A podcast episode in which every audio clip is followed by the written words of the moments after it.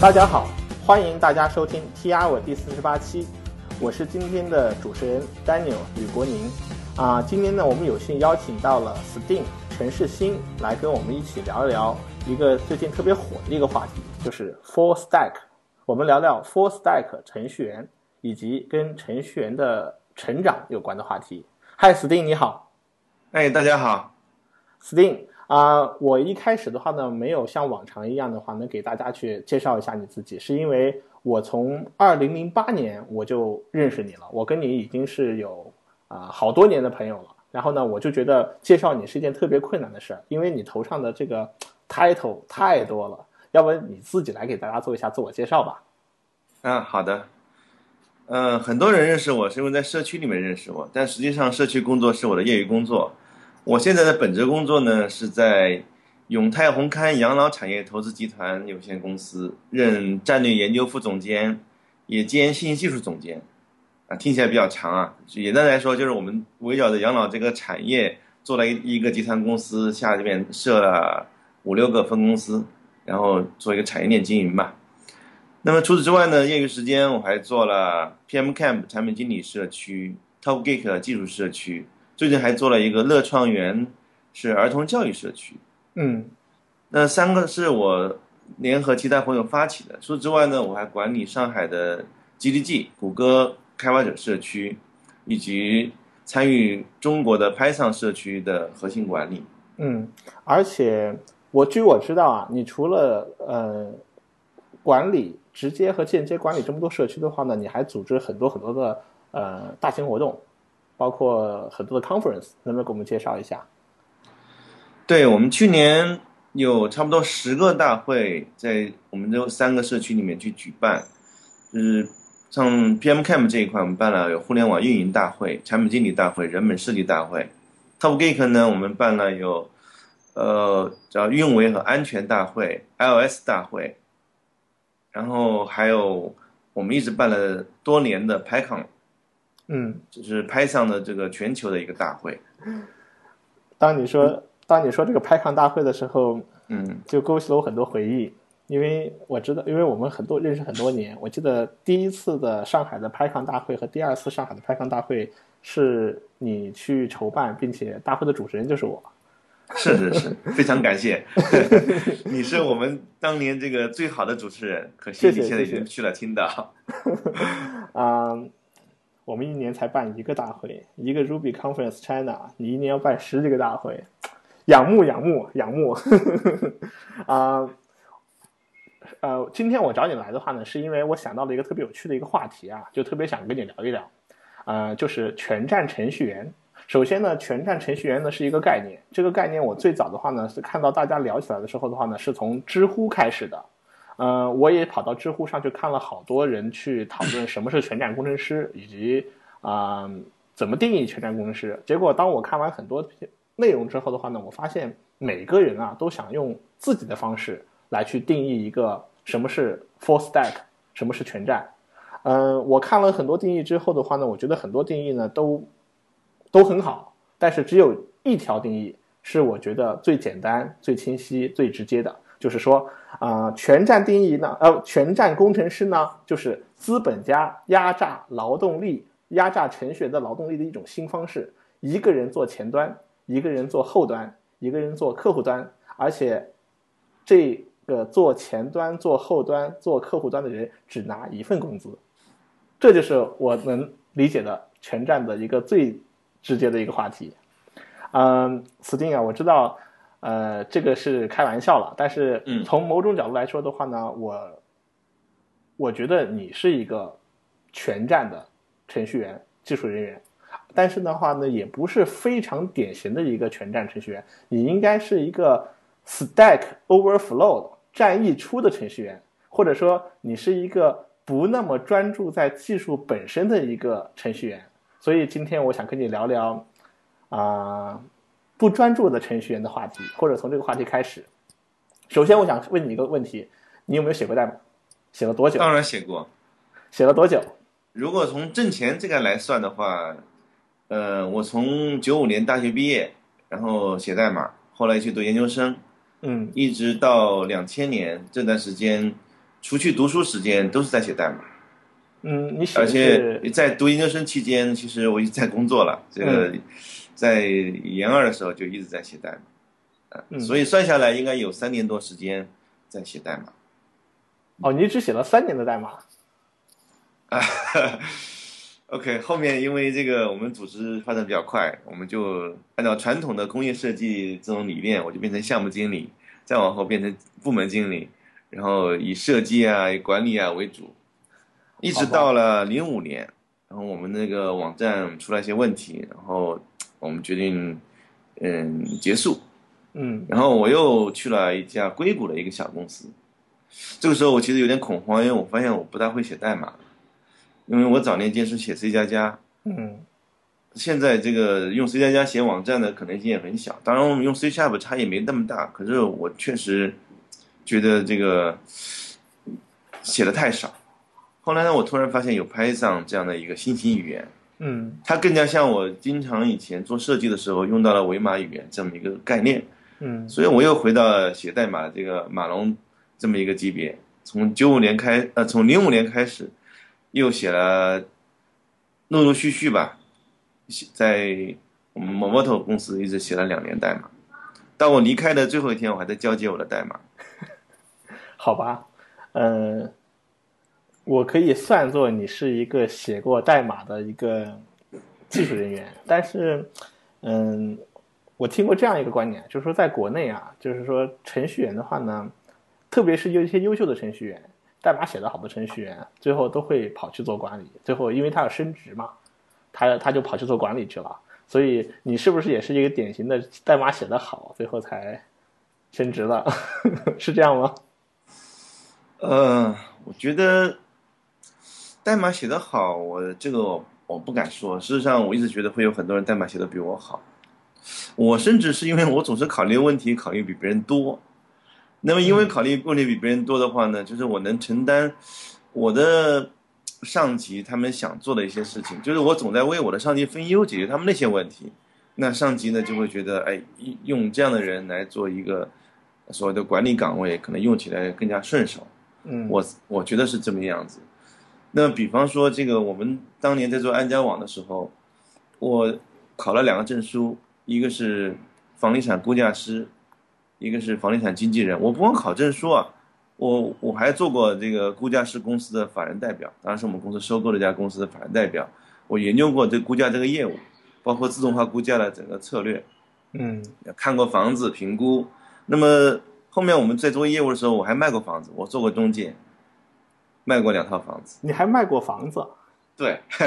你从来都没跟我说过。我我我觉得我以我你以我对你的理了解啊，我觉得我对你过去的呃很多很多的这些事情都已经很清楚了。我居然不知道你曾经还卖过房子，嗯，土豪。嗯啊，嗯，我知道斯汀，其实你我知道你你你在后面的话呢，一般的话都是在啊、担任多家公司的 CTO 或者说是战略架构师，或者是呃这样的一些比较高级的角色，并且的话呢，你自己所管理的这些社区的话呢，都是以技术社区为主啊、包括 PM Camp，包括 Topgeek，包括上海的这个 GDG 谷歌 开发者社区，还有 Python 社区。我觉得你接触了大量的这种技术人员，所以这是我今天想跟你聊这个啊、full stack 这个词，或者说 full stack 这件事儿的原因。嗯，我也不知道为什么 full stack 在最近突然就火起来了啊、你觉得技术人员是不是应该把自己定位成一个 full full stack，朝着 Four stack 方向去发展？我觉得，如果是很多人他说我要做专注的做一个技术，那么想把它做出来，那么在前十年甚至说这个几十年前的那些工业时代这样做，我觉得是完全没有问题的。但是现在呢，因为整个的领域发生很大的变化，比如说我们看到有谷歌公司的这个股价一千多美元，但是微软呢，事实上存在很多的问题。那么实际上最大的问题是他们的组织方式，一个是适应了时代的发展，一个是没有适应。原因呢，谷歌我们知道它是一个小团队，大家有什么主意就自己去组队，这样再来做的。往往有很多小的这种产品，开始只有两三个人，比如我们知道的 Gmail，这样工作方式在实际上传统的软件公司，像特别像微软这样大型软件公司里面是根本就看不到的。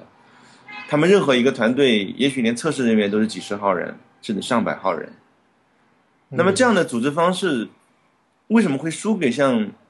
谷歌这样一两三个人的这么一个小团队呢？我们知道两三个人如果连测试都不够用的话，那说明这两三个人承担的工作应该是多种多样，岗位也是多种多样。他们应该就是我们所称之为的 full stack 的这种工程师。对对对，嗯，我在网上看到的话呢，谷歌是一个很好的例子，Facebook 也是一个很好的例子。据说啊，Facebook 只招 full stack 程序员。他不招聘那种只专注于前端或者专注于后端，可能也没这么绝对了。但是，他们是他们可能最偏好于，如果你这个程序员或者说你这个技术工作人员，你掌握了很多门领领域的知识，或者掌握了很多领域的技能，那么你就会有更有竞争力。然后呢，他们偏向于这种 full stack，或者说，嗯，接触面比较广的，能做很多种不同类型事的这种人。对我听 Facebook 的王怀讲过很多他们的趣事，嗯，讲到最多的一点就是他们的这个，呃，作为一个像是一个 happy 的一个节日或者说一个小节目，就是 Hackathon 内部的一个 Hackathon，嗯，呃，大家呢就是周五，然后这个快结束工作了，先喝点啤酒，然后就开始大家一起在一起做点什么事情，就是一个工程师他会像一个产品经理这样，他就想一个问题，然后就把这个问题去解决了。那么，据王怀的说法，就是你如果你对某一个人他的解决方案不满意，你这个时候你就可以用你的方案来去挑战他了。嗯，我觉得这个氛围、这种模式能够持续做下去，真的是他们确实有大量的富士代工程师，否则这个做不起来。嗯，啊，我们过去啊，嗯，按照就是过去我们都喜欢把工程师划分成，嗯。我想想啊，就以互联网来，或就是就以互联网领域来分类的话的话，我身边的这种职位啊，就有分最简单的分就是前端、后端，还有啊客户端或者现在叫还叫移动端。然后呢，呃，我们一个人很难在这几个领域内都做到非常好。于是的话呢，我们更偏好于分工，就是一个前端跟一个后端。再加一个移动端去配合，然后我们把这种啊团队叫做手术，就是手术室团队，就是一个你要做一个一个手术，你要好几个人，麻醉师，还有助手，还有主主刀的那个那个医生合作来开发。但是你真的能够很容易的就能找到这种大家都是 full stack，大家什么都能做，然后凑在一起，反而会比那种 full stack 的这种。就反而会比这种专业分工的这种团队战斗力更强，或者说能力更强，或者做的东西更好。这一点是一件挺有意思的故事，一挺挺有，就是这一点是一个我觉得挺有趣的一件事情。有没有什么好的这个例子或者故事给我们分享一下？呃，有一次我们请到傅盛来我们 G D G 做 C E O 访谈，嗯，他就提到他的这个搭档徐明，他说，哎，很有意思，就是。富盛自己是做产品的，但是他非常了解技术的很多实现，也知道很多设计的一些细节。嗯，那徐明呢，他是做技术的，但是他非常了解很多产品的一些设计思路，所以他们的沟通就非常好。所以他们搭档了很多年，从三六零开始，一直到现在金山，他们一起取得了很好的一个成绩。那么原因就在于，事实上每个人你不光是在自己的岗位做的优秀，你还能理解其他岗位的很多其他问题。嗯，我觉得。你不能称之为他们是 full stack，但至少他们体现了一个特质，就是我不仅仅是把自己的事做好，我还能够一起参与把其他人事做好。嗯，那有没有你自己的故事给我们分享一下呀？嗯，我觉得这个我们因为做了很多的创业公司，在创业公司里面，往往我们确实配不了那么多的角色。理论上，一个好的团队，你要有专职的 PM，专职的。UI 设计，专职的前端，专职的测试，当然还有专职的这个后端工程师啊等等，甚至专职的维呃运维人员。嗯，但往往这样的配的这个团队啊，你会发现有巨大的浪费。嗯因为在你的初期用户量比较少，你的产品需要验证的时候，嗯，它这个生产的这个总量、产出，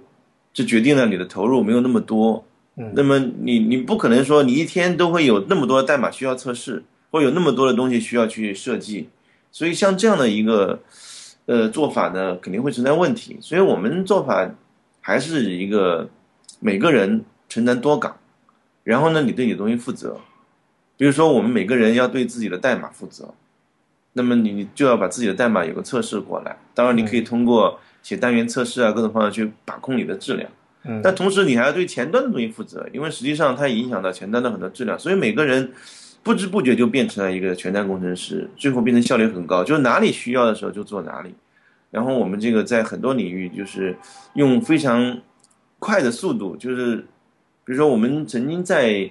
一个月之内，我们就完成了一个网站的这个从设计到上线，让客户都觉得很惊叹，因为实际上像欧洲这样的客户是看不到这样的速度的。嗯嗯啊，前面你提到了就是啊，微软和 Google 作为例子嘛，嗯，然后呢，我们经常会把微软和 Google 把它分成嗯两个不同时代的公司，一个代表着软件的工业时代，另外一个把它代表着互联网时代。那么，嗯，我就很惊叹于就是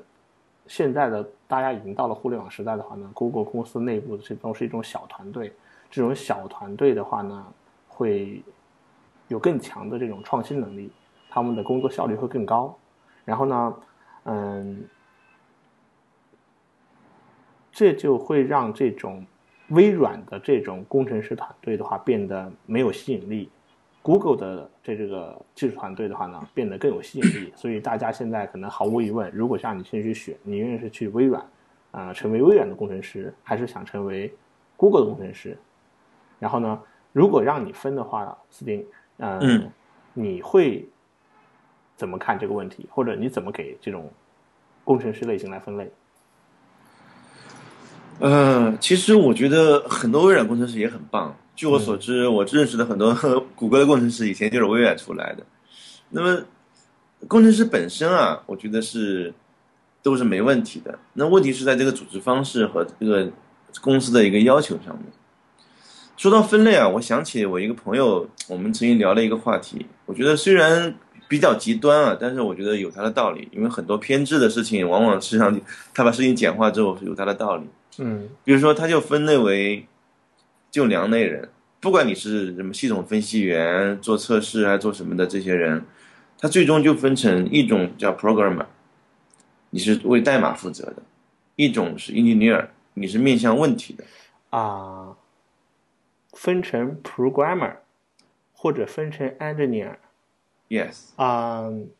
如果如果我比方说我参加一次活动，比方说 Steam 你今天组织了一个活动，我去参加，然后我收到了这个活动是面向技术人员开发社区的，来了很多的搞技术的人，然后我就会收到一把名片。然后这个的名片上去写着他是一个 engineer，、那个人的名片写上他是个 programmer，他们可能各各个不同的公司，在我看来他们是一样的。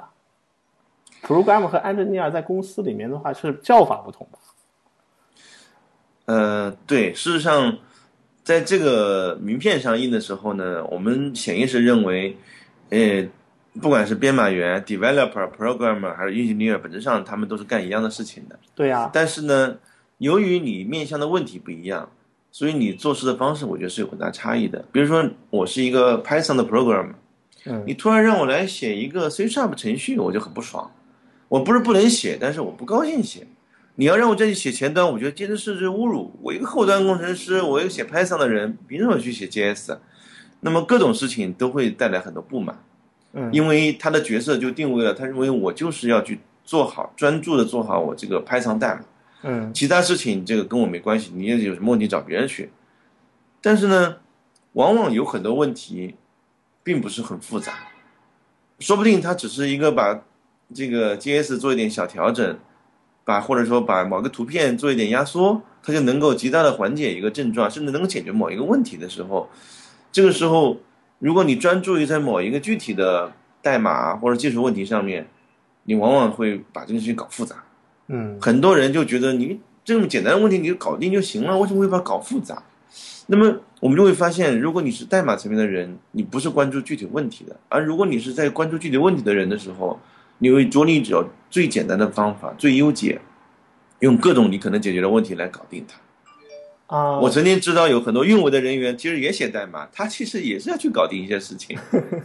我们上一期 T R 做采访的时候的那个呃伞哥田春，他就是一个运维出身的一个，现在是在写 Common Lisp 代码的一个程序员，而且写的很很棒，很厉害，所以就是个典型的例子。是是。那我回过头来，我问你啊，嗯，你刚才提到了，就是说你认为程序员分两类，程序员分为啊 Programmer 和 Engineer。那么，你你认为 programmer 就是指的是针对代码层面上、技术层面上，那么 engineer 的话是针对面向问题，对不对？对对。啊，这让我这这让我，哎，这我也不知道到到底哪个好哪个不好。我就跟你说一件事儿啊，就是我我今年年初的时候呢辞职，在上一家公司辞职换了份工作。然后呢，我原来在原来那家公司工作的时候的话，我我的那个名片的 title 呢叫 senior engineer，就是资深工程师，翻译过来啊。但是等到到了新公司之后的话，新公司要给我印名片的时候，他告诉我怎么印。我说我都已经当了四年的这个 engineer 了，你给我换个 title 吧。我觉得 engineer 这个 title 看起来虽然听起来好像有点高大上，但是其实蛮水的。我就觉得我就是一个普通的一个开发人员，所以你就给我印 developer 吧，或者说印 programmer 吧。然后呢，我现在就以一个。呃，某公司的这个呃核呃开源项目的核心开发者自居，我突然发现，我最近把我的 title 从 engineer 换成了 programmer，但是我做的事还是没变啊。哈哈，很有趣。实际上，这个我那个朋友，我们聊下来啊，他是非常渴求在市场上找到足够多的好的 engineer，你就明谈吧，而且愿意出很高的薪水。很好的福利来找这些人，像你这样要把自己的 title 从 engineer 换成 developer 的，他肯定看不懂了。死弟，你不如明盘吧，你就你就你就你就告诉我们是哪家公司做，为什么这么做吧，我觉得没什么问题。好吧，百姓网的 CEO 王坚硕，好，一天到晚要去找 engineer，找不到，只能找到一大堆 programmer。好了，我觉得这个挺有意思的。嗯。他为什么找安？他为什么要找 engineer？结果找到都是 programmer。他也是觉得，那么从他看或者从你看，他到底是想找怎么样的一个 engineer？实际上有很多问题啊，它不是简简单单的是一个技术问题。嗯，很多问题是纠缠在一起的，它可能跟运维有关，跟价格有关，跟产品有关，甚至跟用户心理也有关系。往往你在解决一个问题的时候，你从一个层面上去看问题，你是没问题的。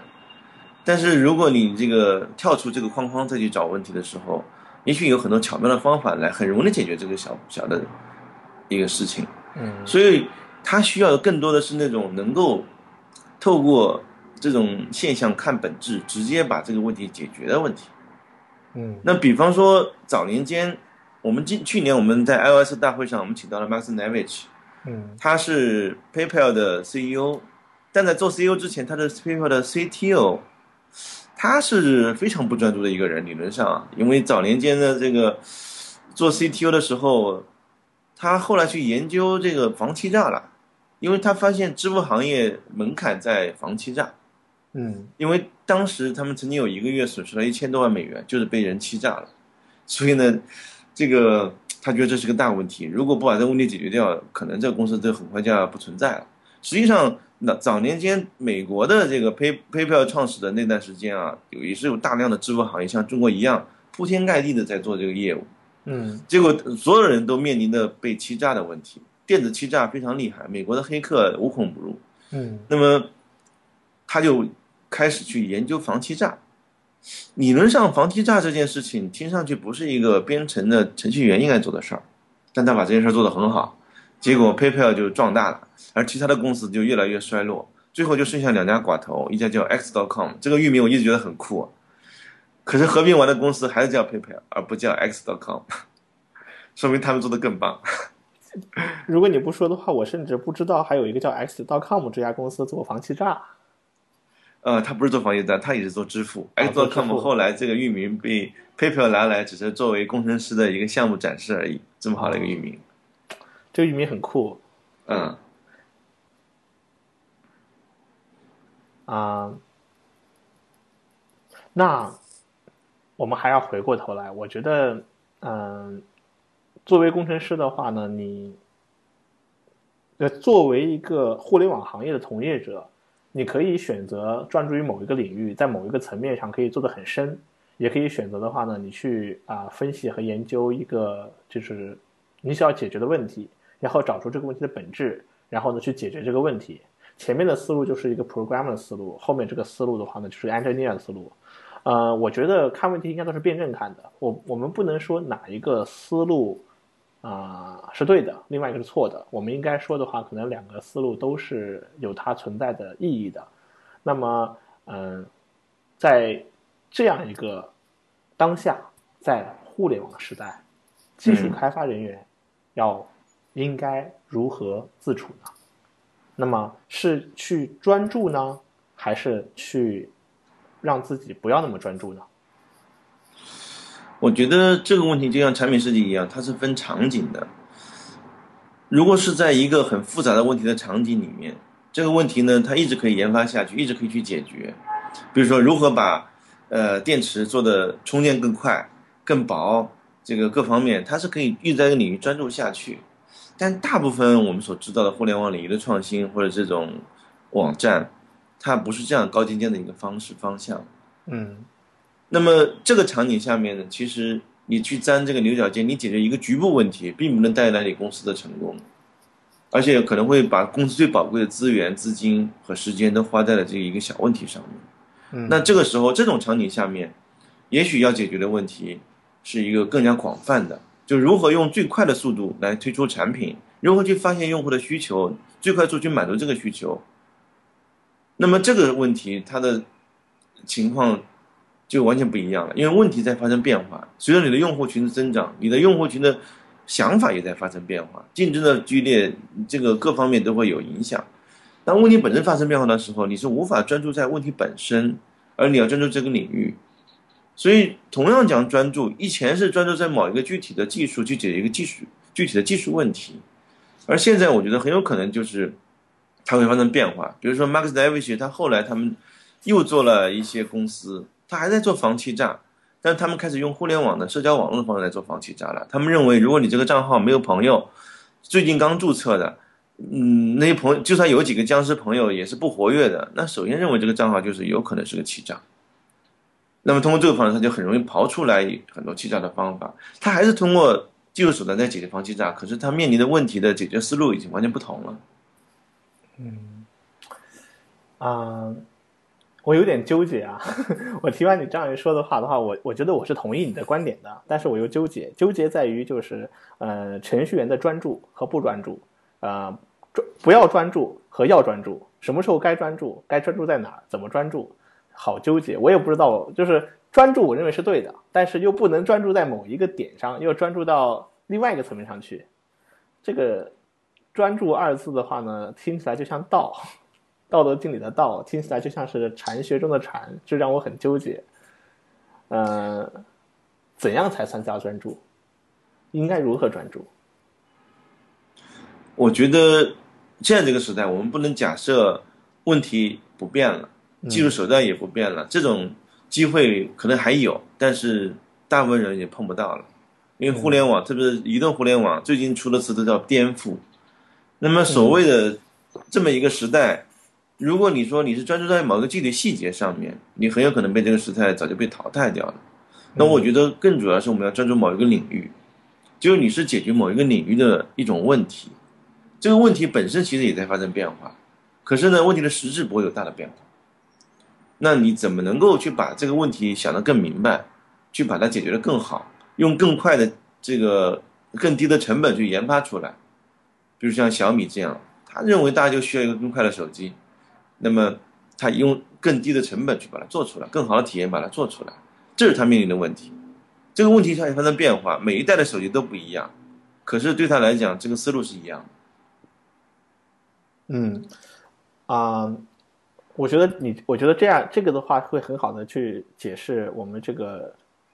如何专注，或者说专注的方向。但是如果我选定了一个专注的方向，我该如何做才能够让自己标的呃更专注，并且能够有一个很好的一个结果？就是我们有专注的方向，但是我有什么样的专注的方法？我觉得对于一个领域来讲啊，首先你要承认技术只是这个领域里面的一部分，嗯行业知识、用户心理，还有很多其他的相关的东西都是很重要的。所以首先是应该是，我觉得你如果做某个领域，就应该是做一行爱一行。嗯如果你做不到爱这个领域，有可能你就做不到专注。你你专注在你自己的技术这边，你不爱这个领域，最终结果，我觉得大部分时候也不会太好。那那么就是比如说，呃，我在做房地产网站的时候，我是估价师和经纪人。那么我现在做养老，我今年大年初一，我是在昆明的一家护理院跟护工们一起吃的午饭。哦因为这个我我觉得我要去了解更多的养老院，我就趁谷歌邀请我们去昆明开会的机会，我早点在那边去转一转，然后一边是旅游，另一方我也去考察一下昆明的养老院。那我觉得我要去了解更多的这个行业的信息，了解这些人的状态，了解我们未来可以做的这些事情的方式方法。有收获吗？这一次大年初一的这个这一次在跟养老院的护工一起吃饭，学到了什么有趣的东西吗？呃，我觉得首先你是感知到了很多东西，嗯他你说是学吧，有些东西我们不能直接模仿，因为他的那些效率可能带来的这种专业度，我们可能会不能认同。但是呢，这家养老院很有意思，就是这个知青养老院，他们已经搬了很多次了，他们居然是用一个我们从来没见过的这种简易工棚的方式在打造一个养老院，而且他们的。我我不能不说，他们用最低的成本实现了一个还过得去的一个护理质量。简易工棚打造养老院，你是指的让那些年老人是住在一种类似简易工棚的这个条件的这种地方吗？，对对，是铁皮房这样搭出来的，就是显然一看就是临时建筑。但是呢，这种他们用这种方式艰苦奋斗去把这个东西给做出来，让我觉得很震惊。我以前是对中国的养老这个事业，我是觉得他无法有那么多资源去解决所有人的问题的。嗯但事实上，我看到这个案例之后，我觉得其实中国人真是很善于用非常低的成本来解决问题。中国有这么多土地，有这么多可以做简易工房的这些东西，有那么多的人愿意吃苦耐劳去护理，只要国家放开这个政策，这个领域是很不得了的。好吧，回到了你现在正在做的事情上，很有意思。啊、回回到我们的主题，回到我们的主题。啊、我觉得我们一开始聊 full stack，其实 full stack 这件事聊开之后的话，我们想，我们我们其实关心的并不是说你应该成为哪一个专注的人，或者说哪你应该成为哪一个领域的人，还是成为一个全才通才。其实关键的问题是，现在这个时代的话的话，我们应该关注于啊、呃研究问题，研究问题本身，然后呢能把问题解决，能够解决问题的工程师才是有价值的工程师。啊、我们要讨论如何专注，怎么专注。啊、我觉得专注这件事的话呢，就应该是一个找好方向，然后瞄准这个方向之后的话，不限制技术，不限制方法，关键是你自己要跟自己死磕。你死磕的结果就是把问题搞定。只要你能搞定问题，那么你就是一个很专注的人。我觉得这才是一个让我觉得一个比较容易或者说比较简单的一个专注的定义，不限制技术，不限制方法，没日没夜死磕自己，搞定问题。是，所以其实呢，这个因为这个世界在变化，首先你要去适应这个变化，你要去感知这个世界。嗯所以程序员要多出来体验。其次呢，这个知识也在发生变化，知识结构各种各样的东西都会层出不穷。比如组织方法，嗯用有敏捷的这种开发方法出来了。那么比如说有许多新的语言，我们办过七六七语言，呃，很多人想我这辈子有一个语言掌握了就够了，我学那么多语言干嘛呢？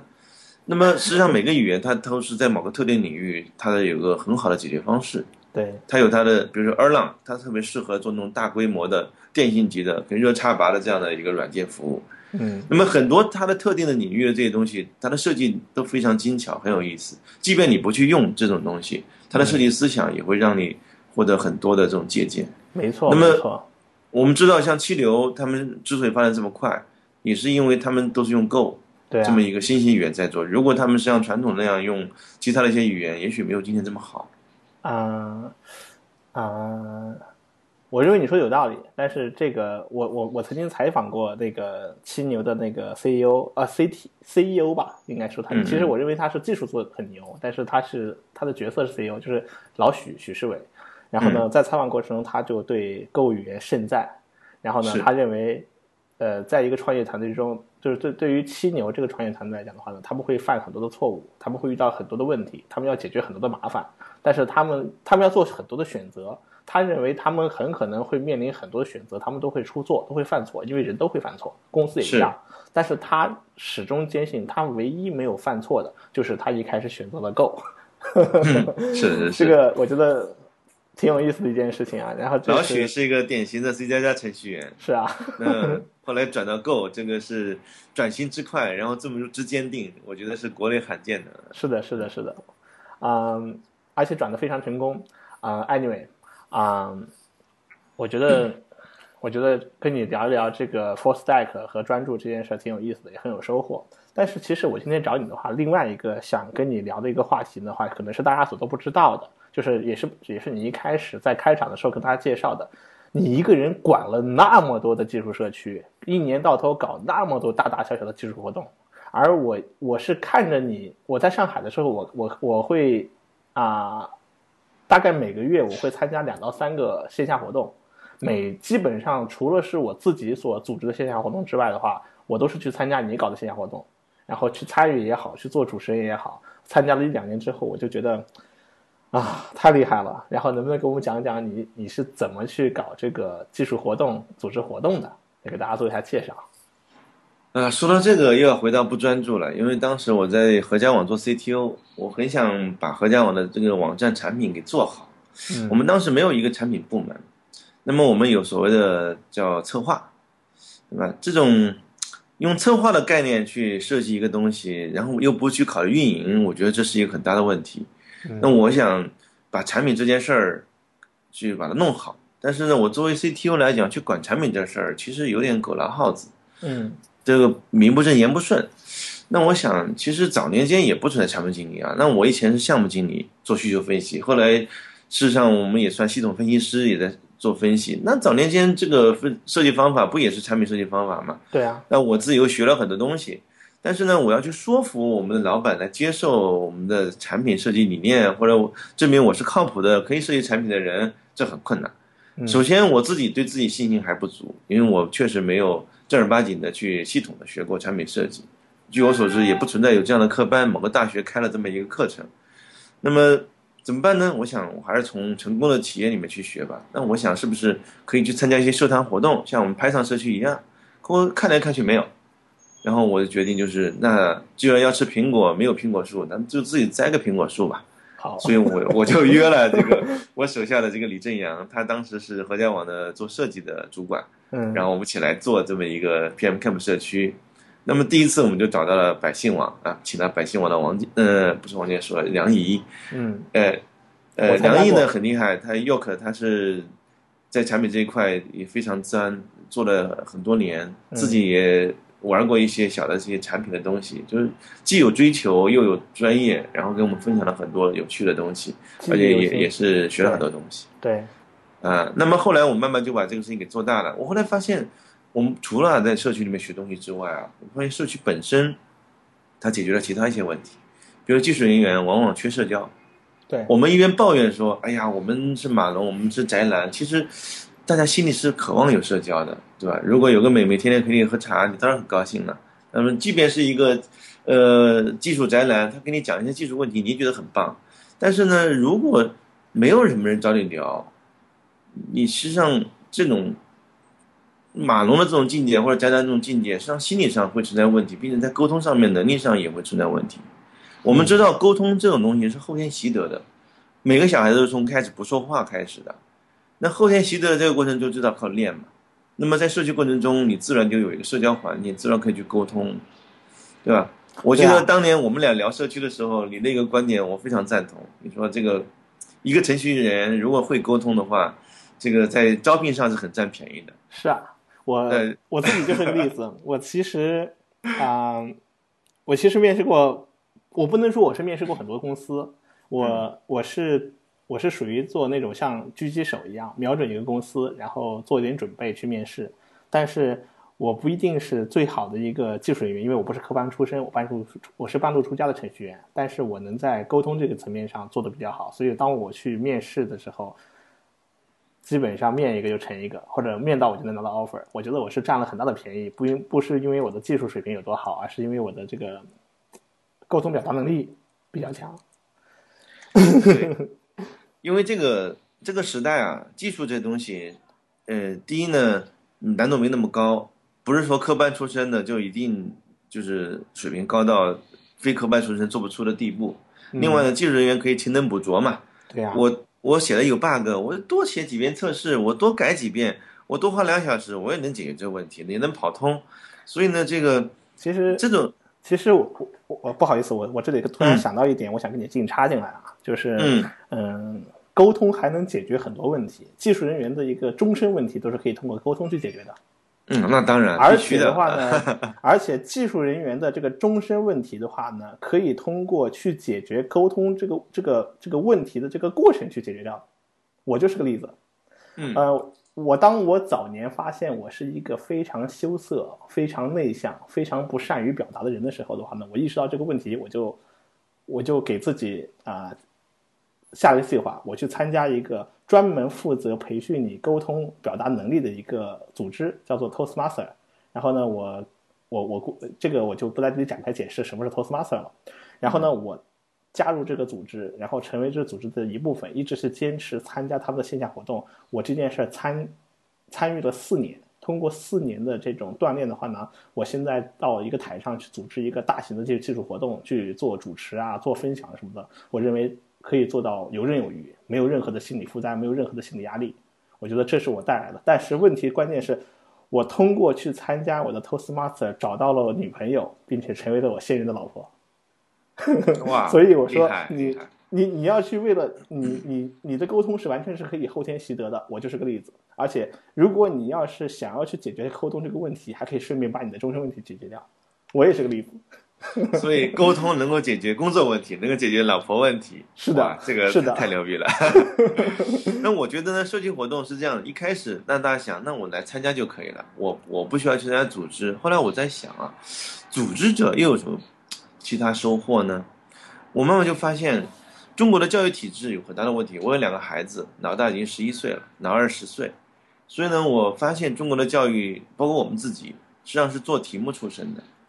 做题目出身的人就是自己跟自己较劲。我的这个题目我能做好，我就赢过别人。我不需要跟别人合作，我不需要去跟别人去妥协，甚至我要把别人当对手，因为我们做题目的这么怎么样子。但是呢，你会发现国外是做项目，从小孩子们在做项目，他从小就要去学会跟别人沟通、跟别人合作，甚至要做妥协、要做决定。那么最终你会发现，做项目的这些人，他往往成为了 leader。他更善于组织资源来做一件事情，嗯，而咱们做题目的这些人呢，就是被他领导，然后我们在下面帮忙做事，嗯，对吧？那么你也没什么不好，理论上人人都是平等的。可是如果这个这个人他把这个工作做成了，他拿了绝大部分股份的时候，你会发现这个人又不是平等的。那确实如此，因为他善于找到更多人来把这件事做完。如果你不做，他还可以找到其他人，他出得起足够高的工资，他也能找到足够好的人。那么你会发现，在这个创新的这个时代，这个社会这个时代，谁善于组织资源，谁善于沟通，谁善于跟别人合作，善于做决定，或者说善于做项目，谁更有机会？嗯，那怎么能够有这样的能力呢？很简单，来组织社区活动就可以了。为什么呢？因为每一个活动本身就是一个项目。你我们一年 GDG 去年做了五十四场活动。那么还有其他一些像 PM Camp 啊这些大会，那么总量大概是七八十场这样。如果有一个人，他在其中有二十场，他承担了组织工作，他这个迭代二十次的话，他的能力会变得很强。我们这有很多例子，像我们交大毕业的不久就加入到 GDG 的陆康，嗯，他很快就成为一个 leader 了。那，大家很多人年纪比他大很多，但是已经觉得他是个 leader，因为他已经掌握了这样的能力。包括像 Echo 这样，大学刚毕业就加入我们这个体系的人，已经是能够独立组织很多活动。嗯，就实际上你会发现，因为它的迭代速度非常快，那么它是在活动中直接感知的。活动结束之后，第一我们可以做回顾，第二呢，即便不做回顾，他自身也是有感觉的。今天活动什么地方做得好，什么不好，我跟那个人沟通上面有什么问题，然后还有很多细节上没有没有照顾到。所以我觉得社区活动这件事情呢，如果你作为参加者啊，你可以获得像李国宁刚刚讲的，提高你的沟通能力，结识很多朋友，甚至找到你的老婆。但是你作为组织者的话呢，你实际上更厉害，你可以在整个能力上获得提升。这这里我有一个问题啊，就是嗯，通常来说的话呢，我们搞技术的人的话呢是理性思维、逻辑思维、逻辑思维。我们通常想要锻炼自己的某一方面能力的时候，我们不会选择一个非常 tough、非常非常高的一个起点去让自己马上进入到这样一个角色。我们会选择一个比较低的，就像入门的一个角色。比方说，嗯，通过组织活动来锻炼自己的沟通能力、组织能力。我可能一开始我不太可能会有这个自信或者有这个能力，就去组织活动。我更愿意先参与、先了解、先熟悉，然后我先帮忙，然后再一步一步一步的再再往上走。可能是这样一个过程。那么你说的一开始上来都通过去组织活动来锻炼自己，然后让自己有这个能力，我觉得是不是中间没有办法一步到位呢？当然，任何人都不是。我第一次参加活动的时候，我记得很清楚，二零零六年在烟雨江南，就是那个呃一个公园里面的一个茶坊。嗯。然后我们，我第一次去这个社区活动的时候，其实我有点忐忑不安，因为我从未参加过任何的这种非正式会议的这么一个场景，我谁也不认识，我也没有拿到邀请函，我只是网上看了整个活动，我就慕名而去。嗯，我不知道会碰到谁，我也不知道跟这些人说什么。但是呢，当我去了之后，哎，我先观察，后来我发现，哎，还是有些人可以聊一聊的，很多人都变成了我的好朋友，比如说潘俊勇，到现在。明天我们还约了吃饭见面。嗯，那么像这样的，呃，这个环境呢，一定是你开始的时候，你抱着一个警惕心态，先介入进来，先参加。慢慢你发现有些人跟你兴趣很相似，你可以聊一聊。慢慢的你会发现，哎，你还会为社区做点事，比如做个志愿者。到一定程度的时候，哎，你说我能不能也帮忙参与组织一些东西呢？你会慢慢的变成一个次要的组织者。逐渐逐渐你会发现，组织这件事儿没有那么难。当然，你不熟悉情况的情况下，你肯定是做不到把很多资源有效的去组织，甚至也没有什么人愿意听你的。可是这个过程会很快，你会发现很多人从参加到成为组织者到现在，我们发现最短的大概只有两个月。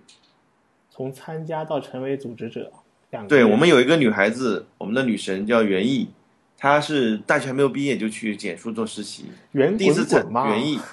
哎，袁滚滚，对他参加我们的这个活动的时候，还呃还在做实习，嗯，很快他就开始能组织一些活动，他开始做主持，对对对，但但主持呢还不是组织活动，最近我们就是在前天啊，昨天我们办了这个，呃，很浩大的针对女性开发者的一个活动，一百多人参加，嗯，然后组织的非常棒。就实际上每个人他可以在半年之内，他成长的速度让人惊叹。对对对，嗯，我我大概是在这个三月初的时候到上海去参加一个线下活动，然后也是他主持的，然后就觉得做的很很棒很棒，也有很很有能力。现在从沟通表达和环节控制把控方面，很让人眼前一亮。是因为他迭代速度很快，他的这个主持人已经做了十几次了。是的。但是问题是，你你你你快速迭代也好，你怎么是迭代出了一个没有任何人？我觉得像你这样，从从创立一个 PM Camp 迭代到现在，你是五个组织的负责人和发起人，和或者说是五个组织的呃这样一个管理人，PM Camp、Top Geek、乐创园、上海 GDG、中国 Python 社区，呃，这简直是有点让人难以想象的。你怎么你是怎么把这个这么多的这个组织活动把它给管理过来的？这是一个挺有趣的一个话题。这个呢，就要回到我们把这个事情的本质说清楚。嗯实际上，我现在做的这个养老这个行业，在美国它有一个标准名词，就叫养老社区，那么或者叫退休社区 （retirement community）。嗯你说这个为什么叫个社区呢？因为它是以社区的方式在管理的。回到我们这个理解，什么叫社区？社区里面主要是两件事，一个是信息的交换，或者我们称之为这个呃重要的这个知识的交换；另外一个呢，就是人和人之间的连接。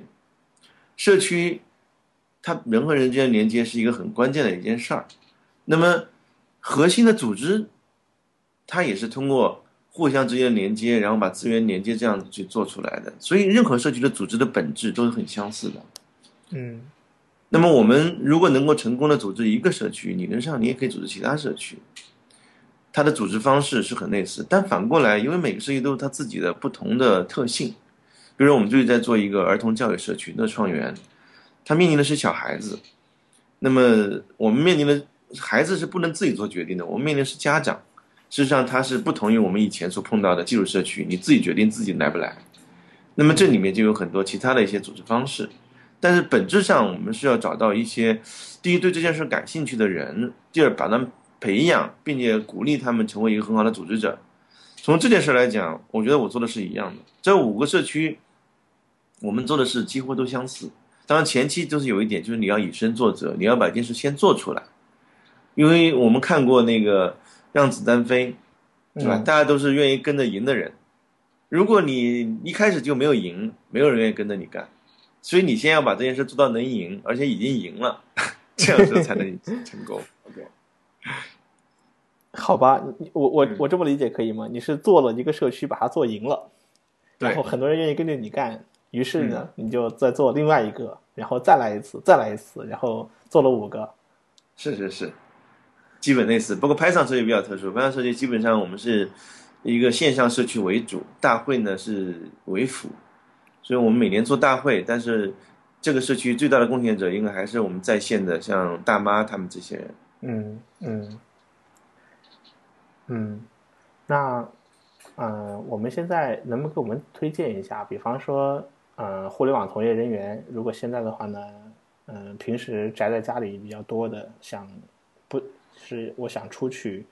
嗯、怎样去寻找这样的社区？怎样加入这样的社区？给啊、给我们来一个社区的幺零幺，让我们嗯、可以迈出走向社区的这一步。给我们呃一点建议。我觉得，首先现在我们找一个活动已经很容易了，因为有了互联网，你搜索包括社交网络，嗯很多活动你不自觉就能看到。我觉得你先从一个活动先参加开始，不管你看到什么活动，只要你有点兴趣，你就冲过去先去参加。参加过程中呢，你要想办法跟人去交流，比如说了解别人为什么来参加，他们是第一次参加还是怎么样，学到一些什么东西，然后跟主持人、跟组织者，甚至跟这些呃分享者来沟通你学到的这些东西。当然也要表示感谢。如果确实学到东西了，我觉得这个对你来讲，及时表达感谢也是引起共鸣的一个很好的方法。嗯那么慢慢的呢，我觉得最重要是你要融入进来，因为你不能总觉得我不是这个社区的，我是过来蹭着的，呃，听一听的。然后这种心态会让你很难交到朋友。但是你一旦融入进来之后，哎，你发现这些都是朋友，都很好。慢慢的，当你参加社区越来越多的时候，你会发现，哎，今天这里碰到一个人认识，明天那个碰到一个认识。然后，当你每个社区都能碰到认识的人的时候，你这个逛起来就跟自己家一样，你感觉就很熟悉，而且也很舒服。当然，我觉得没有必要你是为了参加活动而参加活动，前提还是你是内容驱动。比如说这个，比如我我经常去有些社区的活动，我也不是常去，一年可能就去一两次，但我确实看到有一个主题是我很感兴趣的，我就会啪就跑过去。但大部分时候我可能就算了，我会去跟进他的那些会议报道，看一眼他们在做什么，但是很多时候我就不去了。嗯你可以到后来，你有这样的筛选性，就是你会用你的目的性来解决你最终参加的这样的频度，这样调节你参加的这种能力。但如果你即便什么都不参加的话，呃呃，什么都不知道的话，不知道怎么筛选，我觉得你可以先随便参加一个，然后通过这种里面反馈，也是一个迭代嘛。嗯你觉得哎，这个社区讲的东西不太适合我，或者说你就问问别人有什么其他社区可以推荐的。往往做社区的人，他也知道其他社区，他会告诉你，哎，那个是你要学设计啊，你可以去 PM Camp 的社区；你要去什么什么创业，Workface 还不错，有各种各样的东西你都可以去研究。嗯这样的话，你的信息就多了，所以你要主动去挖掘信息。我觉得现在有很多信息是在人的呃脑海里或者在肚子里，你要通过问的方法去挖掘出来。你能不能挖掘到这些信息？要迈开第一步，就是你要去问。我我我这里有一个疑惑啊，就是当嗯我们讲社区的时候的话呢，我们我们现在刚才在讲的是都是线下的社区以及线下社区所组织的活动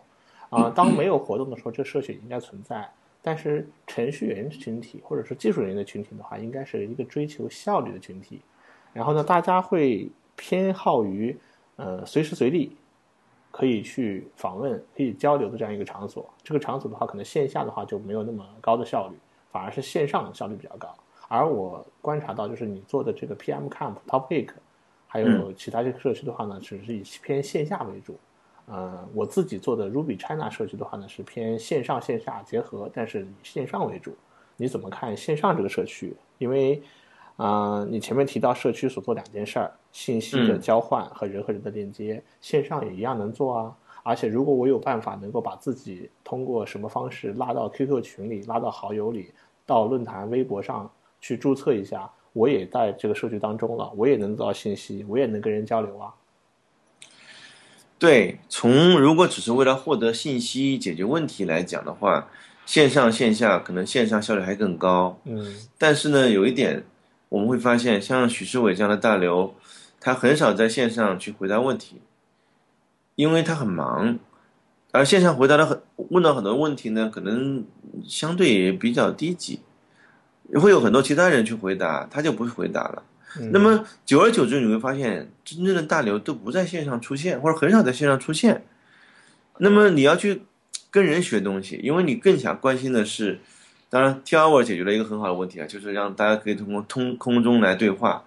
但是这个还不能解决面对面的直接的这种问题。那如果我们希望大家人和人有直接连接，那这个时候线下是很好的。为什么要通过线下活动？中国有个古话叫“一回生，二回熟，三回四回是朋友”。嗯那意味着你要见这个人三到四次才能是朋友。你说，那我请许志伟吃饭，请三次吃饭行不行？对不起，他没有时间，也许，或者说他要出差，他正好不巧。那各种事情就导致了我们这个年代，你跟一个人持续的在很短时间之内见个三四次面的这种概率是很低的。那就导致了你无法把它转化成你可用的资源，一个朋友，或者他能给你一些建议，你无法建立信任度。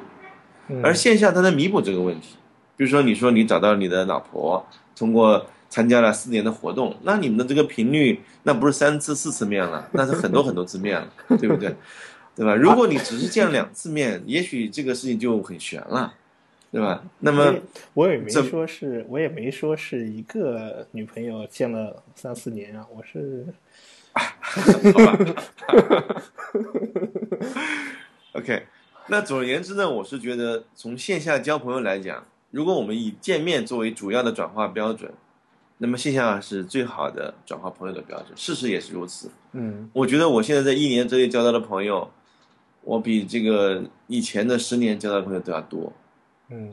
因为你见的频率很多。你第一次见面的时候，大家只是换个名片；第二次的时候就会聊两句；第三次他听到你讲了一个东西之后，他就会很有兴趣的要来跟你去做件事。一旦你们开始做件事之后，对不起，你们就已经是朋友了，对，你想不承认都不行了。这个时候就可以谈很多事情，就可以就有很多的信任感。对，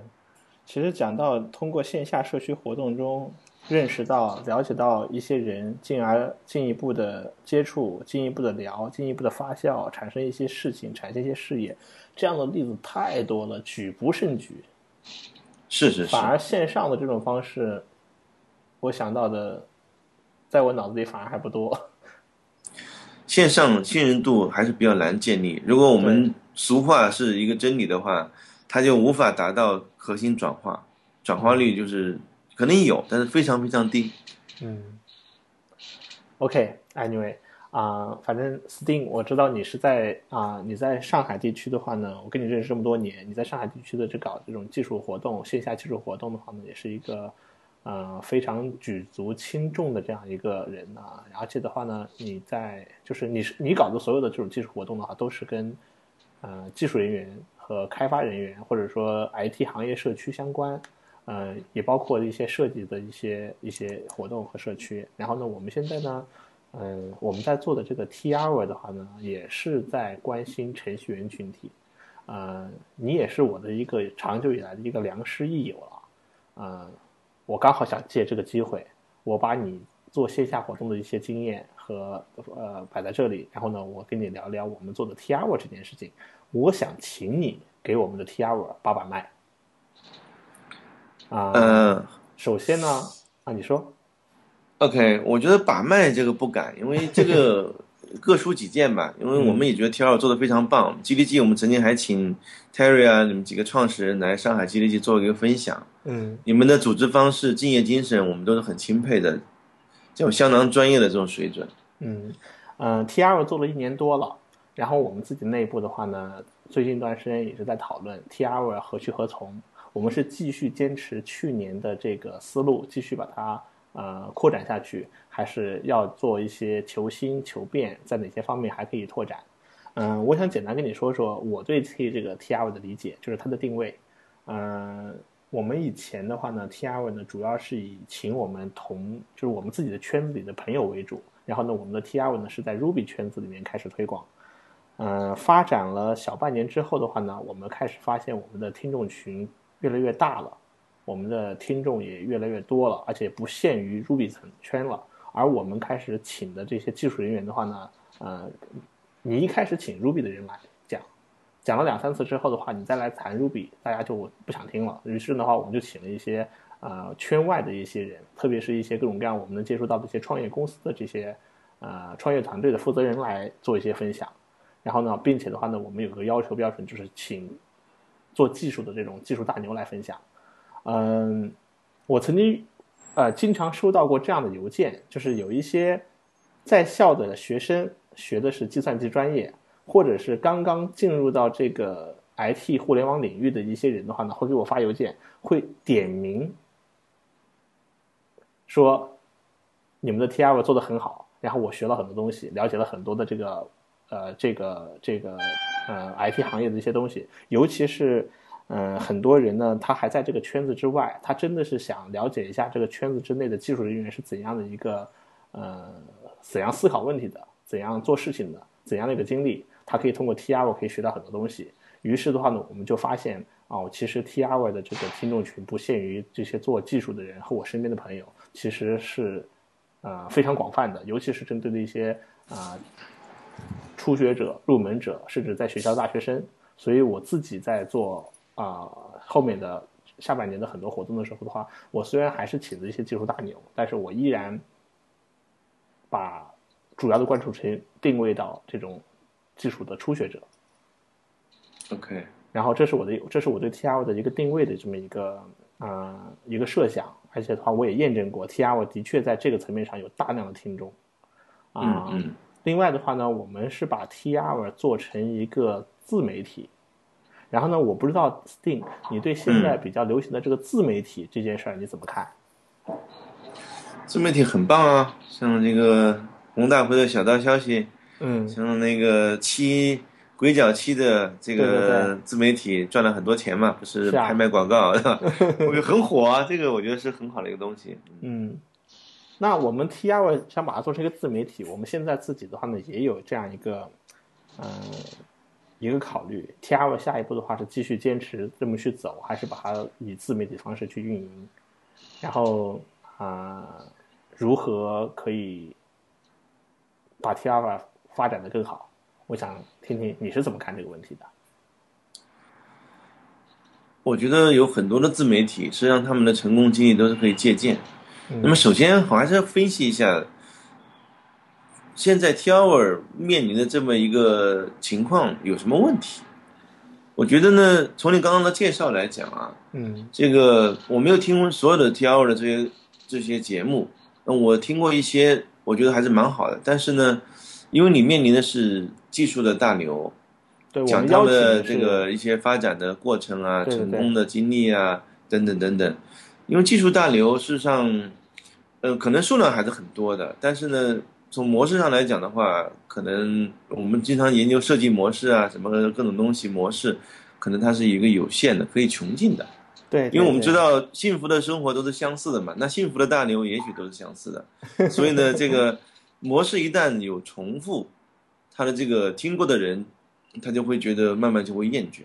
哎，对你说的这点很对啊，就是啊、我们自己采访技术大牛的时候，总会有这样一个套路，就是嗯、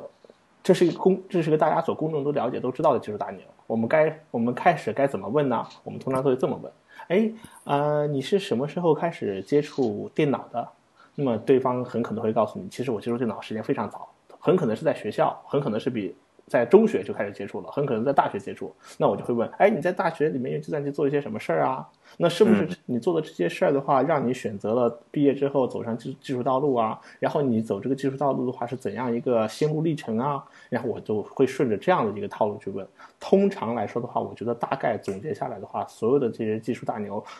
他们毫无疑问，他们接触计算机都非常早，毫无疑问，他们在嗯搞技术的这条路上都非常的专注。毫无同质化疑问。严重，对啊，毫无疑问，他们对技术的这个啊、追求，或者说对技术的这个标准和对自己的要求都非常高。然后我自己都已经把这个套路总结的非常成熟了，我现在都觉得，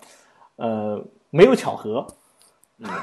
没有任何一个巧合，全部都是这样出来的。但是如果把多个技术大牛摆在一起看的话呢，确实是如你所说，是有一个同质化现象的。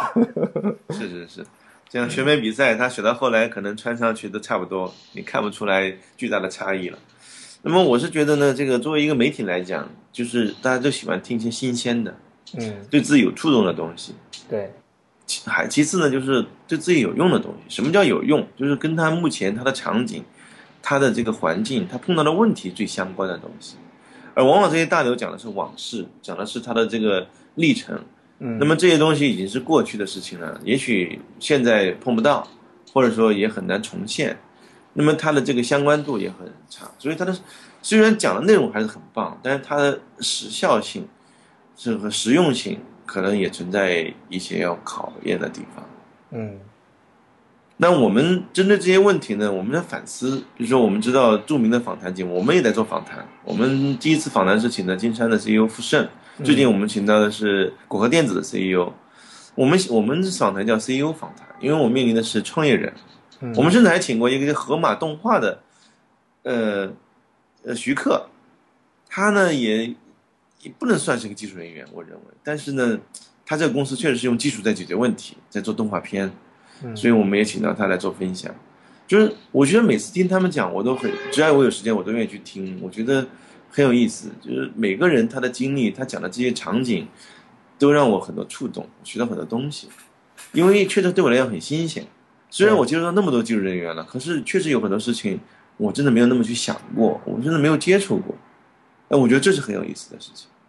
我包括今天就是，Google 是我们 GDG 的那个负责人 Bill，、嗯他中国 GDG 的老大，嗯他推荐了，呃 n a r Page 在 TED 上面发的一个最新的一个演讲，嗯呃，就讲了这个一个怎么用热气球来做 WiFi，啊 AP 啊，怎么能够用呃未来的这种无人汽车这些什么什么问题，呃，这很有意思。实际上，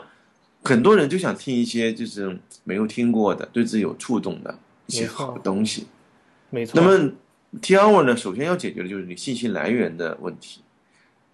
你话题不能太单一，你的人不能太单一。那你首先要把这件事做回来。其次呢，就是要解决它的针对性、时效性问题。你会发现，鬼脚七的这个微信账号里面，他经常会有很多人向他提问，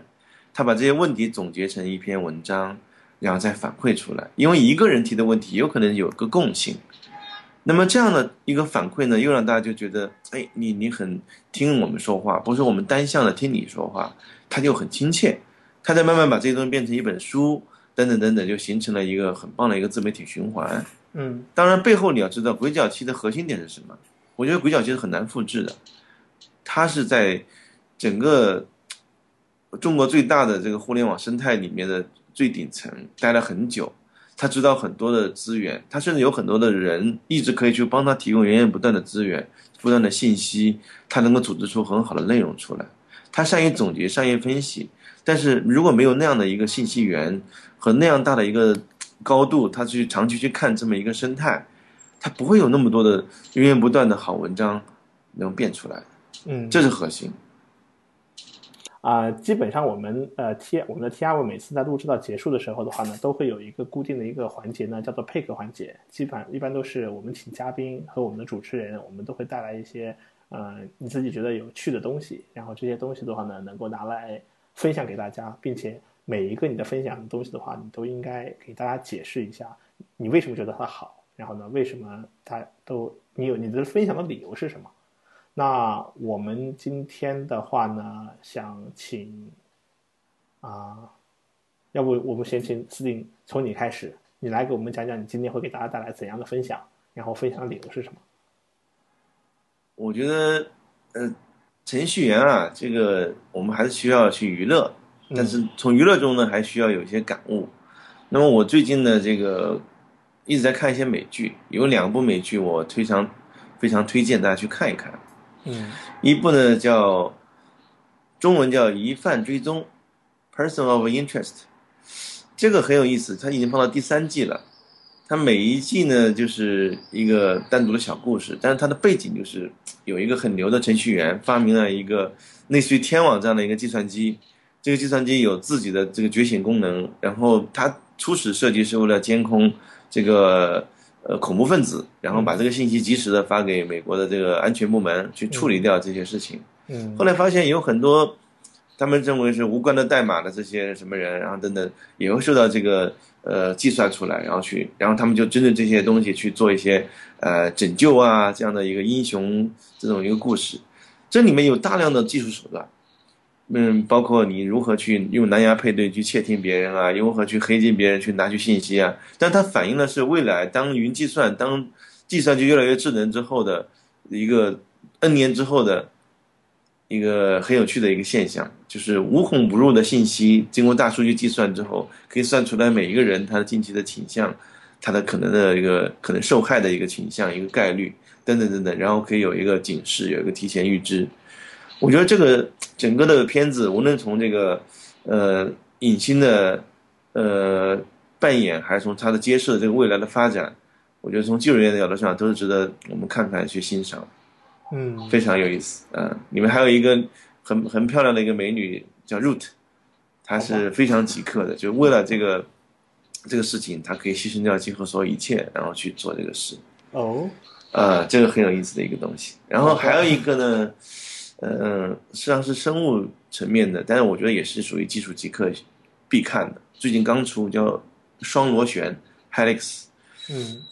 他是讲在北极圈里面有一个研发基地，突然有一次发生了一个什么呃传染病啊，嗯然后去了几个专家，然后去处理这些问题。实际上那本身就是一个阴谋，为了把某一个人弄过去。等等等等等，嗯、不准剧透，别别剧透。注意注意，讲美剧的时候，你你要讲、嗯讲讲，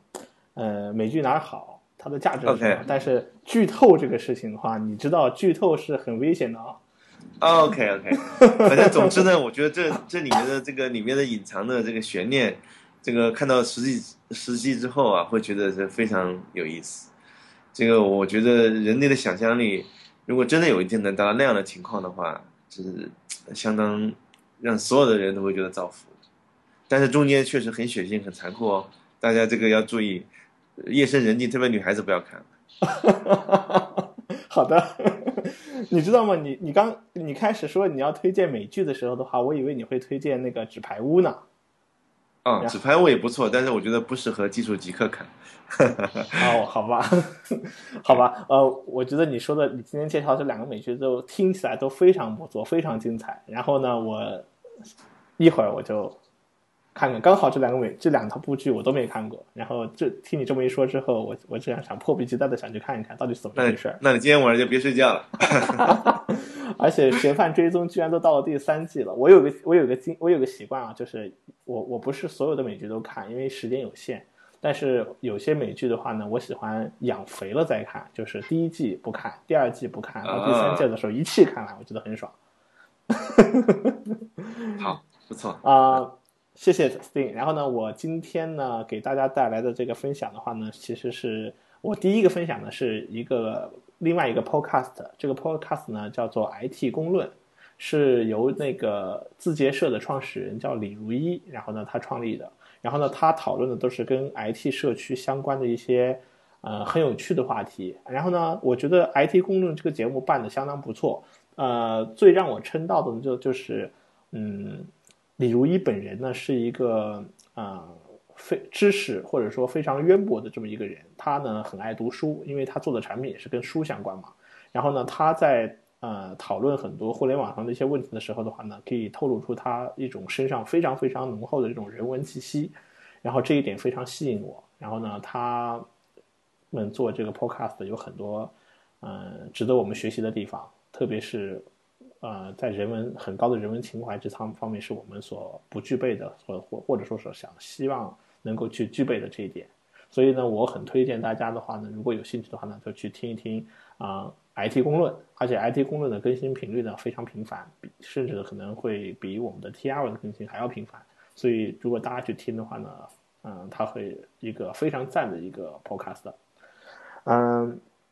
我今天采访啊，我今天访谈啊 Steam 的话呢，就让我想到了原来在上海的时候，我经常去参加 Steam 组织的那个呃关于 PM 的一个线下活动。然后呢，嗯，关于产品经理的线下活动的话呢，给我这样一个技术人员带来了很多很多很多新鲜的和不一样的一些认知。我觉得这一点的话呢，我是非有很深的感触的。嗯，我作为一个技术人员的话呢，去在线下活动中呢，去了解到很多的产品人员是怎么样一回事儿，他们在想什么，他们在讨论什么，他们在说什么，进而的话，通过从他们身上去学到了。和了解到了很多跟产品有关的东西。虽然我仍然是一个做技术的技术人，而不是一个产品人，但是我因为加入、参加很多 Steam 搞的这种线下的产品活动呢，啊，我就觉得啊获益很多。所以我想推荐大家，尤其是在上海的呃听众呢，去关注 Steam 的 PM Camp，然后呢去参加 Steam 的 PM Camp 相关的这些产品经理的活动。啊，最后一个呢，就是说到产品经理呢，我最近啊，刚好是看到了一个，嗯，一段视一段音频和一个 PPT，啊，讲的是什么呢？讲的是微信背后的产品观。据说呢，是是啊，腾讯的微信的产品经理张小龙，他在二零一二年的时候做了一个大概历时八个小时的一个。就一个一个这样的一个产品分享，然后呢，这个里面分享包含了他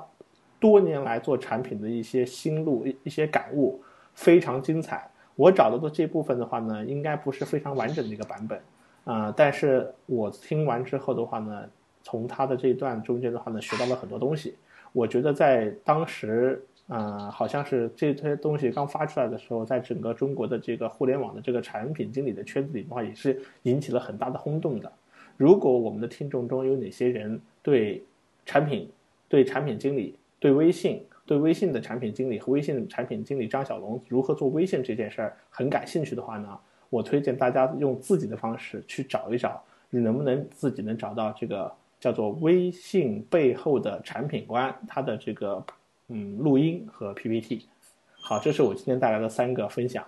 啊，最后的话呢，感谢 Sting 今天来我们的这个 TR 做客啊，给我们讲一讲啊，Full Stack 程序员专注的程序员，以及啊，程序员应该去参加这个社区活动，参并且去组织社区活动。最后的话呢，还给我们的 TR 把了把脉，给我们提了一些非常有意思、有价值的一些建议。我们感谢 Sting，谢谢你。啊，谢谢大家，下次再来我们这里做客。OK，好，谢谢 Steam，好，欢迎大家参加我们线下活动。好，再见，再见。